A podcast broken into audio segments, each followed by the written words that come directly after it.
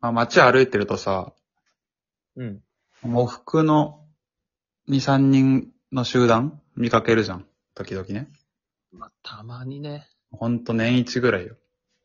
まあ、ほんとそうね。うん。で、まあ、お葬式だろうなと思うわけよ。はいはい。なんだけど、なんか、笑ってるというかさ、ヘラヘラしてる時あるわけよ。 まあまあまあ。いや、なんか、歯見せんなよって思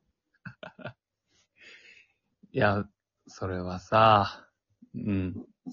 ああ、喪に服せよって。喪服着てる間は、せめて。そう。なんか葬式会場だけ、なんかしんみりしてたらいいと思ってねえかって。いや、そのさ、でも、喪具合とさ、そ の、個人との距離にもよるけどね。いや、それはわかるよ。その、ね、別に。本当に身内じゃないかもしんないからさ。え、あれ、一回忌とかも喪服なんだっけああ、そうだね。その、三回忌とかなんなら、いや、そう、三回忌のさ、親戚のおじちゃんの喪服だったら許してあげてよ。そうなんだけどね。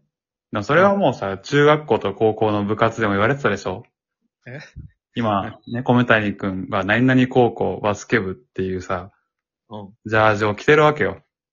うだんからその格好で、電車でね、なんか、席をさ、占領したりとか、ぺちゃくちゃ喋ってたら、その高校の評判が下がるんだよと。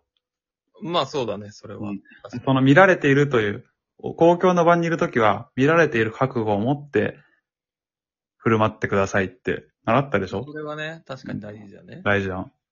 そう、コミュニティとしてね。そうそうそ一員として。う。喪服も同じでしょ喪服はどの、どのコミュニティなのよ。まあ、コミュニティのとこはちょっと違うけど、何の評判を落とすのよ。あなた自身だよ。あなた自身か。それ、あなた自身だとちょっと話変わってくる気がするけど。そっか。でも、その、いいことないから。 まあ。せめて、ほんと家帰るまでは、というか、人に見られてないところだったらいいけど、人に見られてるところでは、あんまりヘラヘラすんなって思っちゃうね。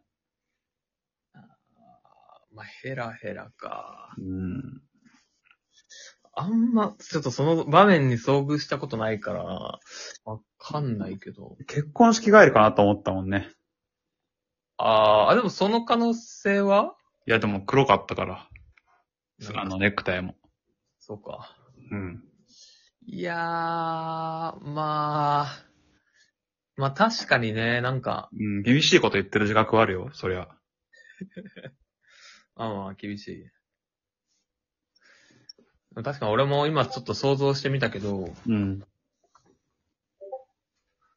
なんだろうな。なんか喪服着て、イヤホンつけてたら嫌だな。そうそういうことよ。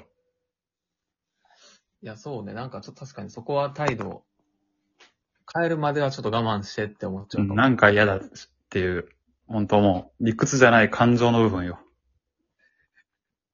いや、そうね。うん。外眺めててさ、なんうか、ん。個人に思いを馳せてて欲しいじゃん。いや、そうだね。そのなんか、自分のその、や与えられている、というか置かれている状況と役割を、ちゃんと、なんだろうな。まあ、過剰にやんなくてもいいから、もちろん泣いたりとか、うん。いいけど、一応その理解してほ振る舞ってほしいなっていう。いや、でも家に帰るまではちょっときついか。おだからネクタイだけ外しとけばいいのか。あそうだよ、確かに。モカンをなくすために。うん。そうだ。ああ、まあそれならできるか。それいいね。なんかね、服、制服も別に脱げばいいしね、その、ああ、そうね。わかる部分は。特定される部分は。何々高校のとこだけ見えなければいいんだもんね。そうじゃん。天ああ才。確かにこう、喪服ライフハックか。そうだね。喪服、葬式帰りに早くイヤホンつけたり、人と喋りたい場合はネクタイ外せっていうね。ちょっと早く使いたくなってきたな。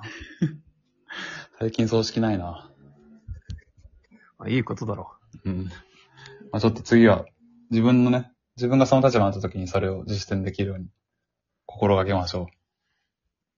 気をつけよう。